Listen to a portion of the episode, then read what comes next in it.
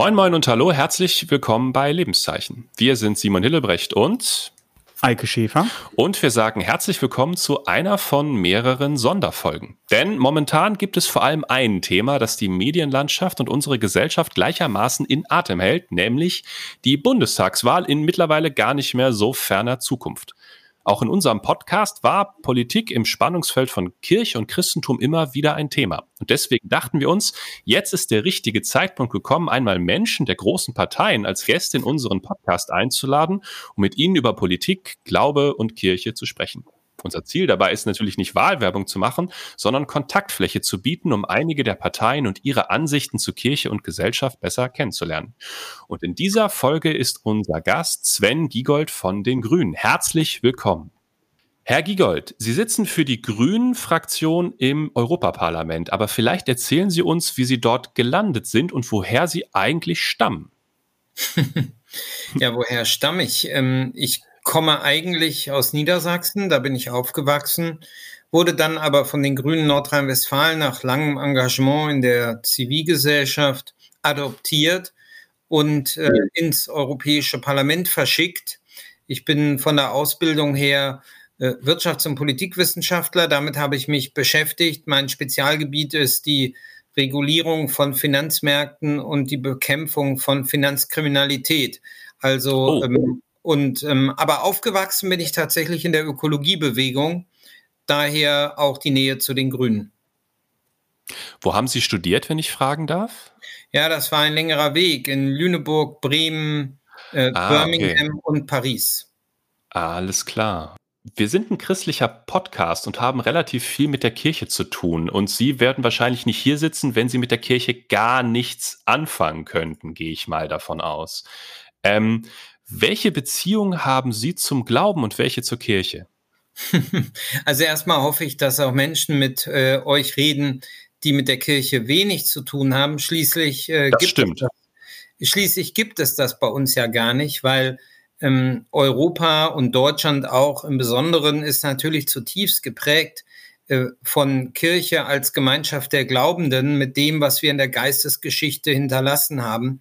Daher ähm, äh, gibt es eigentlich niemand, der oder die in Deutschland sich irgendwie mit Gesellschaft oder Politik beschäftigt, der oder die behaupten könnte, man habe mit Kirche nichts zu tun. Wir haben alle mit Kirche zu tun und die, die von hm. sich behaupten, sie haben nichts damit zu tun, haben es oft sehr viel biografisch. Das ist ja das Ironische. ich selber, ähm, ich bin wirklich, ich habe einen Kinderglauben, so würde ich das mal sagen. Ich bin okay. durch den Konfirmationsunterricht äh, eigentlich ähm, glaubend geworden. Meine Familie war wie die meisten Familien vielleicht so, dass äh, Kirche, man war da Mitglied, aber das spielt im Alltag äh, leider wenig eine Rolle. Das hat sich dann mhm. bei mir ähm, durch den Konfirmationsunterricht geändert.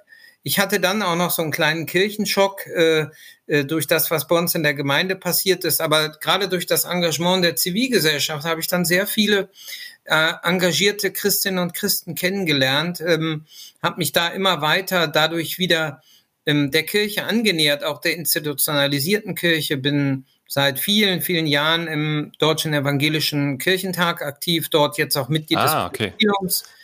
Und ähm, habe dann äh, zu meinem Glück in eine sehr christliche Familie eingeheiratet. Und äh, spätestens seitdem werde ich jedes Jahr frommer. Okay, wie, wie, äußert sich das, jedes Jahr frommer werden? Das äh, ist mein inneres Verhältnis zu Gott. Also ich okay. äh, spüre Gott stärker. Ähm, es wird für mich jedes Jahr, so, so zumindest im Groben und Großen und Ganzen, äh, immer wichtiger für das, was mich trägt. Und, ähm, und natürlich äh, gehört, gehören da Dinge dazu, wie zu singen, zu beten, in der Bibel zu lesen. Ja, das. Wie hat sich in, der, in den Jahren und vielleicht auch nochmal äh, in der Zeit, in, als Sie dann ähm, Europaabgeordneter geworden sind, wie hat sich Ihr Blick auf die Instu institutionalisierte Kirche verändert? Also als Europaabgeordneter würde ich jetzt mal sagen, nicht besonders. Ich äh, wertschätze das Engagement der Kirchen in Europa. ähm, seit Beginn der europäischen Einigung war das ja ein Werk von Christinnen und Christen, man muss der Ehrlichkeit halber sagen, vor allem von Katholiken.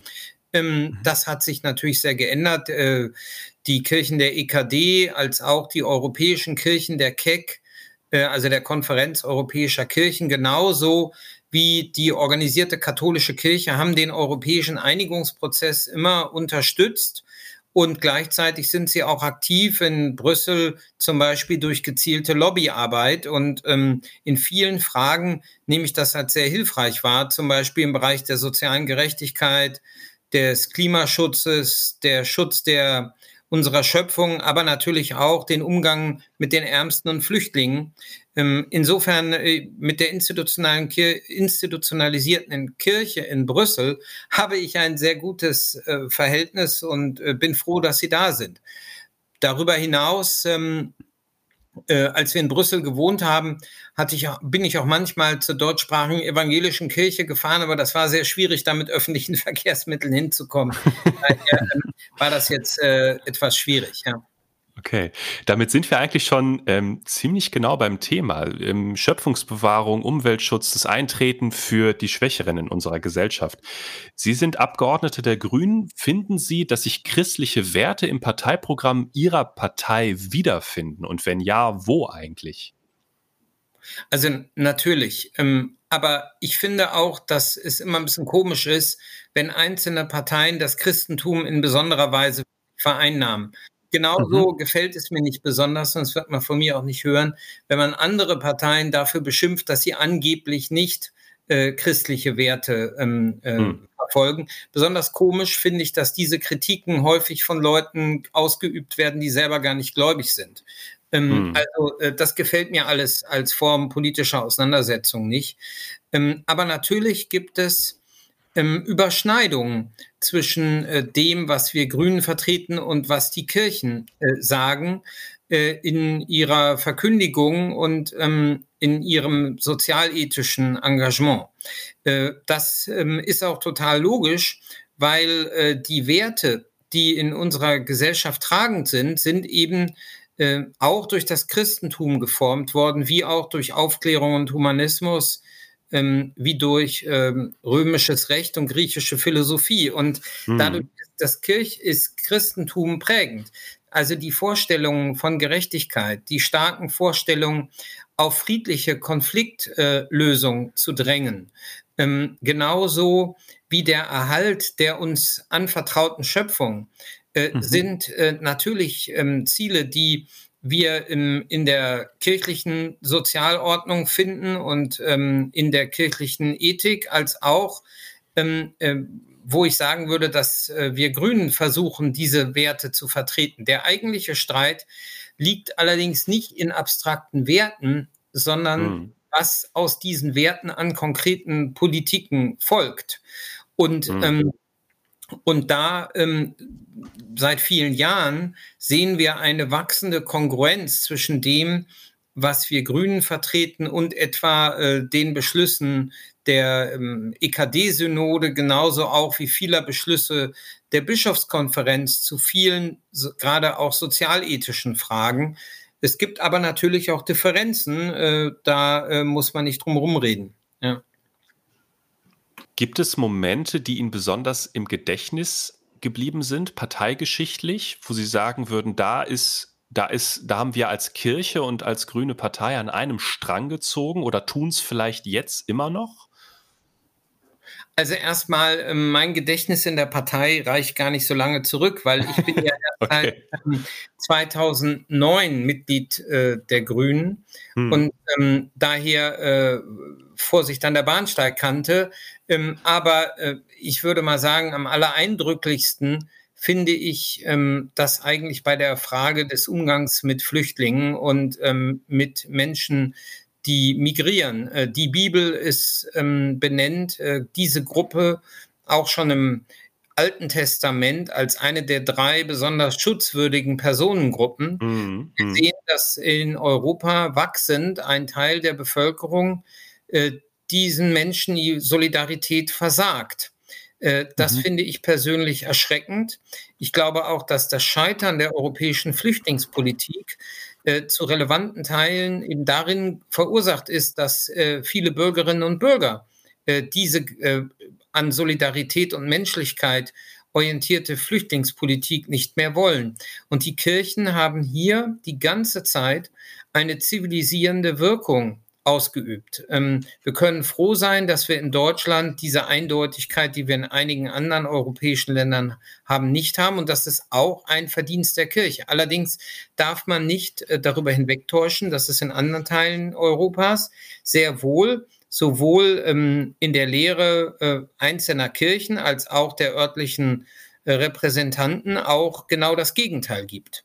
Hm. Es ist, ähm, in Deutschland ist es zwar so, dass die Kirche sich ähm, massenhaft für Flüchtlinge einsetzt in den Gemeinden, aber auch ähm, in dem, was verlautbart wird. Äh, wenn Sie nach Ungarn schauen, haben Sie ein ganz anderes Bild.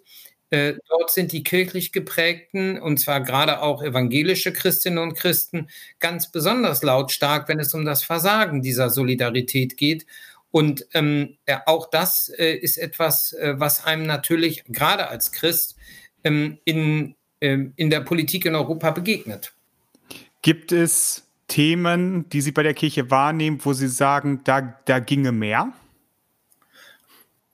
Na, das äh, ist mit Sicherheit so. Und ähm, ich würde das zunächst aber mal äh, auf die Verkündigung selbst äh, beziehen. Wenn wir schauen, mhm. wie es der, ähm, äh, der kirchlichen Mitgliedschaft äh, geht, wir verlieren ähm, jedes Jahr eine Viertelmillion Mitglieder ähm, die, äh, wir geben Kirchengebäude auf, ähm, wir verlieren an Verankerungen, gerade bei vielen Jüngeren.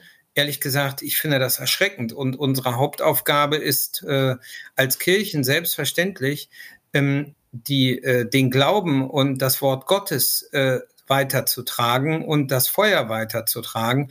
Und da gibt es äh, viele gute Ansätze in den Kirchen, aber es gibt auch noch unheimlich viel Beharrungskräfte, die lieber mhm. an den alten Ritualen festhalten, statt äh, neue Formen der Verkündigung und äh, des Glaubens zu, ähm, zu praktizieren. Die ähm, das, äh, ehrlich gesagt, wenn ich von der Kirche äh, wenn ich mir da irgendwas wünschen würde, äh, die EKD-Kirchen ähm, brauchen sicherlich so etwas wie eine Krisensanierung. Äh, hm. Dieses Bewusstsein ist bisher nicht überall angekommen. Es wird noch sehr hm. viel von der alten Bedeutung gelebt. Ich sehe auf der anderen Seite Freikirchen am Wachsen, die zum Teil äh, wenig sozialethische ähm, Fundierung haben, sondern sich alleine auf die ähm, äh, auf die Glaubensverkündigung beziehen. Und ähm, das finde ich äh, aus meinem Verständnis der Bibel sehr schwer nachvollziehbar. Und ähm, aber die äh, die Amtskirchen, das gilt für die katholische, aber auch für die evangelische, brauchen sicherlich ähm, eine Frischzellenkur. Und das ist mal die erste Aufgabe, um die es hier geht.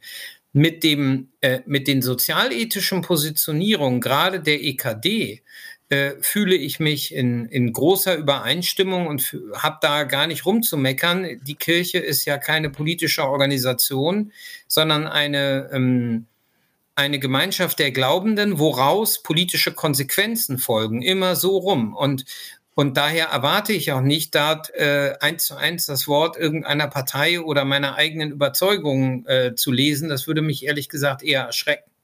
Das ist eine super Überleitung. Ähm, wie stellen Sie sich als Partei das Zusammenleben von Staat und Kirche vor? Ein bisschen was haben Sie gerade eben schon skizziert.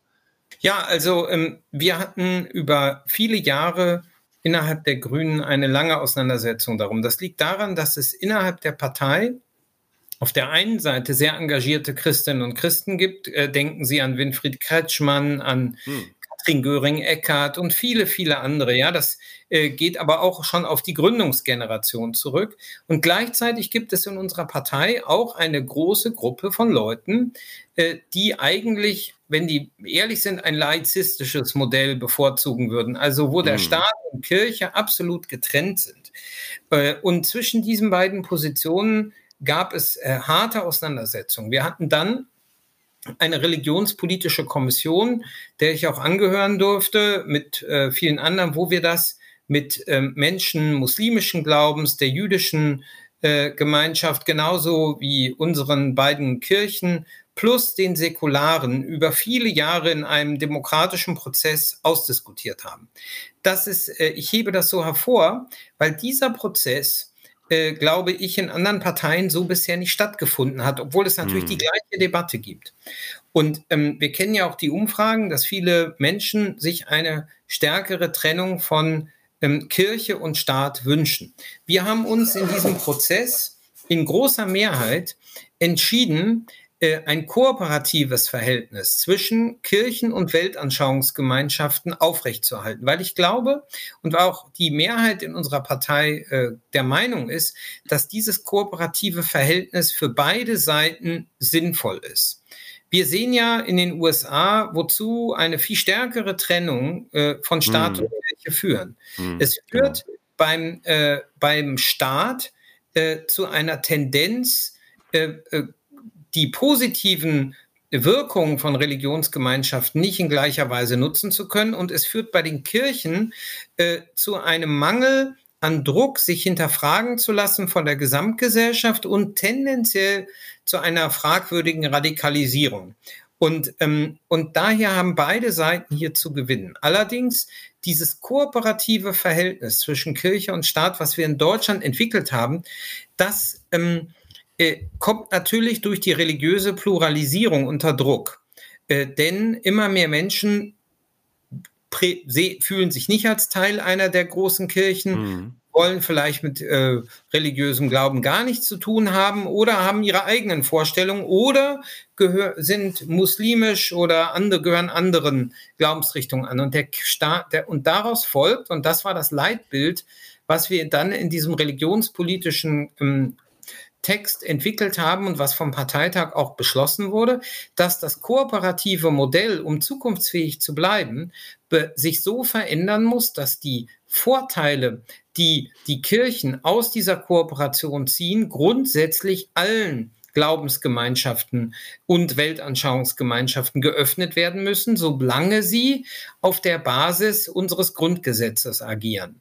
Und, mhm. ähm, und diese Pluralisierung äh, der religiösen und weltanschaulichen Landschaft in unserem Land muss hier wiedergespiegelt werden. Das bedeutet natürlich auch die Freiheit, sich zu entscheiden, gar keinem Glauben anzugehören. Also auf der einen Seite Wege zu suchen, wie wir ähm, zum Beispiel den islamischen Religionsunterricht realisieren können an unseren Schulen genauso äh, wie weiteren gemeinnützigen Organisationen die Möglichkeit zu eröffnen, dass äh, der Staat die Beiträge für sie einzieht, äh, genauso mhm. progressiv, wie wir das heute mit der Kirchensteuer machen. Und so könnte man das für ähm, Frage für Frage dieses kooperativen Verhältnisses durchbuchstabieren.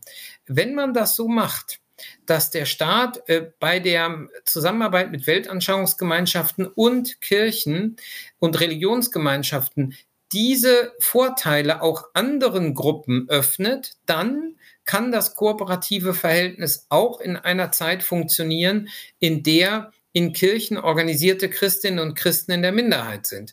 Wenn allerdings die Kirchen an ihrer häufig eher konservativen Haltung in dieser Frage festhalten äh, und ähm, sagen, das sind äh, Vorteile, die stehen nur uns zu, dann hm. fürchte ich, wird das zunehmend unter Druck geraten und daran werden beide Seiten Schaden tragen. Der Staat, weil er die Vorteile dieser Kooperation ähm, nie, zum Beispiel für die Gesellschaft nicht mehr nutzen kann und die Kirchen, weil wenn irgendwann der Religionsunterricht äh, wieder im Hinterhof der Kirche stattfindet, ich weiß ehrlich gesagt nicht, äh, ob das für unsere gesellschaftliche Entwicklung besser ist. Ein Blick nach Frankreich, nach Belgien hm. äh, öffnet einem da auch die Augen.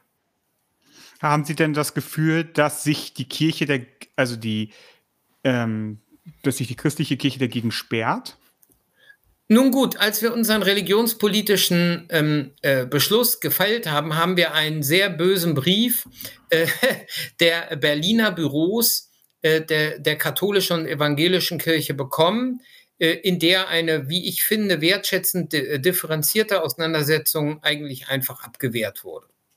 Okay. Ich war von diesem, dieser Antwort der beiden großen Kirchen sehr enttäuscht. Können Sie den Sachverhalt einmal skizzieren? Ich glaube, das ist nicht allen klar, die uns zuhören, worum es in diesem Problem eigentlich ging. Nun gut, ähm, wenn man sagt, äh, das kooperative Verhältnis zwischen Religions- und Weltanschauungsgemeinschaften auf der einen Seite und Staat auf der anderen Seite soll festgehalten werden, aber man will die Vorteile, die daraus folgen, für die Kirchen tatsächlich auf die ganze Pluralität der Akteure äh, erweitern dann bedeutet das, dass bestimmte Vorteile, die historisch bedingt nur den Kirchen in Deutschland äh, zugestanden werden und wo man nur über einen komplizierten Prozess der Anerkennung äh, als äh, Körperschaft des öffentlichen Rechts äh, Zugang zu bekommt, äh, dass man die tatsächlich öffnet. Und ähm, diese Signale wurden von den Kirchen schon lange gegeben in Richtung natürlich ähm, äh, der Jüdinnen und Juden in diesem Land, aber auch äh, an die muslimischen äh, Gemeinschaften, sofern sie in ihren Organisationsstrukturen entsprechende Ansprechpartner bilden, was im Islam sehr schwierig ist, weil es eben, wie, äh, wie wir alle wissen, äh, dort äh, eine Kirchenförmigkeit gar nicht gibt. Das ist der ganzen Sache eigentlich fremd. So, und daraus folgt dann, äh, dass der Widerstand diese ähm, äh, besondere Beziehung zwischen Staat und den großen Amtskirchen zu teilen, äh, dass der sehr schnell hochgezogen wird. Und natürlich gibt es genügend versierte Kirchenjuristen äh, in beiden großen Amtskirchen, die das in schöne Worte äh, zu kleiden wissen. Äh, allerdings äh, ändert das nichts daran, dass der Legitimitätsverlust dieser Sonderbeziehung trotzdem dramatisch ist und daher diese Verteidigungshaltung aus meiner Sicht für die Kirchen unklug und politisch auch nicht durchhaltbar. Mhm. Wir sprachen vorhin darüber, ähm, die Schnittmenge quasi zwischen den grünen und kirchlichen Positionen. Wenn wir jetzt beim Verhältnis Kirche und Staat sind, wo erleben Sie denn die Kirche als Bereicherung für den Staat? Ich glaube, ähm, dass äh, Kirchen ganz besonders eines helfen zu leisten, auch aus Sicht von Menschen, die nicht glauben, ähm, sondern für alle Bürgerinnen und Bürger. Kirchen helfen durch ähm, die Fundierung im Glauben, ähm, bestimmte Werthaltungen äh, zu stabilisieren, die der Staat aus sich heraus als neutraler Staat nur sehr begrenzt reproduzieren kann und darf. Ähm, es gibt ja äh, das berühmte Wort äh, von Bockenförde, der sagt, äh, dass eben, äh, ich paraphrasiere, äh, unsere Gesellschaft, unser Staat auf Voraussetzungen beruht, die er nicht selber schaffen kann. Und ich glaube, das ist ein Wort, das äh, so oft zitiert wurde, weil es von so großer Weisheit ist.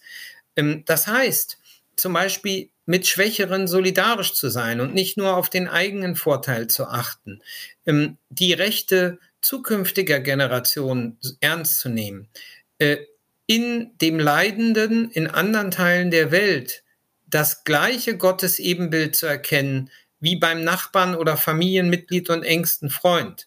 Das sind Haltungen, die sind nicht äh, automatisch äh, immer vorhanden in einer Gesellschaft. Ich kann auch eine viel barbarischere Form der Gesellschaft haben, wo solche Werthaltungen nicht zählen. Und Kirchen, und äh, ich würde das übertragen, auch äh, auf Muslime und Juden und viele mhm. andere Religionsgemeinschaften, stärken diese Ethik und verstärken sie durch die Verbindung mit dem Glauben an Gott, äh, sodass äh, die Gesellschaft insgesamt davon stärker und an solchen Werten, wie ich sie eben skizziert habe, orientierter wird. Und mhm. das ist ein unschätzbarer Vorteil. Und äh, viele, ähm, äh, die sonst Kirche skeptisch gegenüberstehen, wissen ja diese Art des Engagements von Kirche auch zu wertschätzen. Und ähm, äh, deshalb finde ich es auch so widersprüchlich, wenn genau diese Leute dann aber die absolute Trennung von Kirche und Staat verlangen, die Kirchensteuer beschimpfen und sagen, das sind alles unfaire Privilegien. Da würde ich sagen, naja, überlegt doch nochmal, ob das wirklich so schlau ist, was ihr da gerade gesagt habt, weil wir profitieren alle von den Ergebnissen dieser kooperativen Haltung. Falsch ist nur, dass dieses kooperative Verhältnis von äh, aus historischen Gründen weiterhin nur von den beiden traditionellen großen Kirchenfamilien monopolisiert wird. Ja, wobei es ja durchaus auch immer mal wieder Überlegungen gab ähm, oder Anläufe gab, ähm, auch quasi Muslime mit reinzunehmen, wo ja das Bild allerdings an Institutionen noch viel vielfältiger vielleicht ist als im, in der christlichen Landschaft. Ähm, da braucht es ja vielleicht gerade im Hinblick auf demokratische Werke einen, ein Leitbild, oder? Also muss nicht auch trotzdem Staat und Kirche auf ähnlichen Wertvorstellungen beruhen? Ja, das äh, würde ich teilen. Allerdings ähm, die Muslime, die mit denen ich im Austausch bin, würden natürlich vehement beschreiten, dass ihr Glaube im Widerspruch mit den Werten unserer Verfassung steht. Und ähm, äh, aber die Ins es gibt aber natürlich äh, muslimische ähm, Verlautbarungen und ähm, die äh, im Widerspruch zu unserer Verfassung stehen. Allerdings gehört zur Ehrlichkeit der Sache auch, dass wir das im Christentum eben auch kennen. Also ähm, die, ich sag's mal so, ist die Rolle der Frau in der katholischen Kirche wirklich das Leitbild unseres Grundgesetzes? Diese Frage darf man doch wirklich stellen. Und ähm, insofern ist das ein dünnes Eis, äh, gerade auch für die beiden großen Kirchen. Für uns Protestanten vielleicht weniger, wir haben mehr an Reformen dort schon hinter uns, aber wenn wir gucken, wo wir hergekommen sind, ist es so anders nicht. Äh, und zudem äh, ist es auch so, dass es auch ähm, Kirchen im Raum der KEC, also der, des Europäischen Verbandes mhm. der orthodoxen und protestantischen mhm. Kirchen gibt, die genau die gleichen Probleme haben mit ihren Positionen und ähm, äh, den Werthaltungen des Grundgesetzes. Und von daher ist das äh, doch ein recht dünnes Eis. Das darf man nicht einfach automatisch nur Musliminnen und Muslimen zuschreiben. Äh, wo wir allerdings Probleme haben, ist die institutionelle Landschaft. Äh, denn ähm, die ähm, bisher äh, gelingt es wenig, dort Institutionen zu schaffen, die für den Staat genauso verantwortlicher Ansprechpartner sind wie die beiden großen Kirchen es sind. Und ähm, da haben wir natürlich Probleme und da muss der Staat auch aufpassen. Also zum Beispiel kann man nicht einfach sagen, dass die DITIB mit all dem Einfluss, äh, den dort die, der türkische Staat äh, auf Finanzierung, auf Personal, auf Lehrinhalte hat, dass das äh, unser legitimer Ansprechpartner ähm, im Staatskirchenverhältnis ist. Das wäre sicherlich nach allen Erfahrungen äh, ein Fehler. Ähm, aber ähm, über dieses Verhältnis, wer ist unser Ansprechpartner dort, darüber kann man trefflich streiten, aber bitte ganz große Vorsicht zu sagen, ähm, äh, Widersprüche mit unserem Grundgesetz, das ist eine muslimische Angelegenheit, damit haben wir nichts zu nein, tun, das wäre falsch. Nein, da haben bin ich auch gesagt, ganz haben Sie nicht gesagt, aber Sie haben eben die Assoziation mit diesem Spannungsverhältnis eben mit den Muslimen diskutiert und ähm, und da erlebe ich gerade aus europäischer Sicht leider Gottes äh, allzu oft auch anderes. Da bin ich total bei Ihnen und man muss einfach sagen, dass im Vergleich zu muslimischen, ähm, zu, zu muslimischen Brüdern und Schwestern die christliche Kirche vielerorts einfach auf, auf ein gemachtes Feld zurückblickt ähm, und sich deshalb, genau, da bin ich ganz bei Ihnen. Gibt es, in gibt es Ihrer Meinung nach etwas in der Zukunft, also gerade jetzt im Sinn der Bundestagswahl, wo die Parteien antreten und sagen, wir glauben von uns das beste Konzept für die Zukunft dieses Landes zu haben, gibt es etwas, wo Sie sagen, das ist aber etwas, was in Zukunft nur die Kirche verändern kann? Also insgesamt äh, würde ich sagen, nur die Kirche. Ich sehe die Kirche, auch wenn das äh, intern natürlich häufig umstritten war, äh, als Teil der Zivilgesellschaft. Und ähm, als solche hat die ohne eine starke Rolle der Kirchen wird es äh, den Aufbruch, den wir brauchen für mehr soziale Gerechtigkeit und die Veränderung unseres, unserer Lebens- und Wirtschaftsweise hin zu ökologischer Nachhaltigkeit, wird es das nicht geben. Die Kirchen haben ein, eine ganz wichtige Rolle, um sowohl als Institution als auch in ihrer Verkündigung äh, diesen Wandel zu stärken und mit zu befeuern. Das äh, tun sie auch und äh, dieses Feuer kann sicher noch heller werden. Ja, Herr Giegold, damit sind wir am Ende unserer Folge. Ihnen ganz, ganz herzlichen Dank für die Zeit, die Sie sich genommen haben, für die Offenheit, die Sie bereit waren, unseren Fragen zu begegnen. Vielen Dank. Ich habe mir Mühe gegeben, danke und ähm, äh, für, Ihre, für Ihr Interesse. Ich wünsche alles Gute.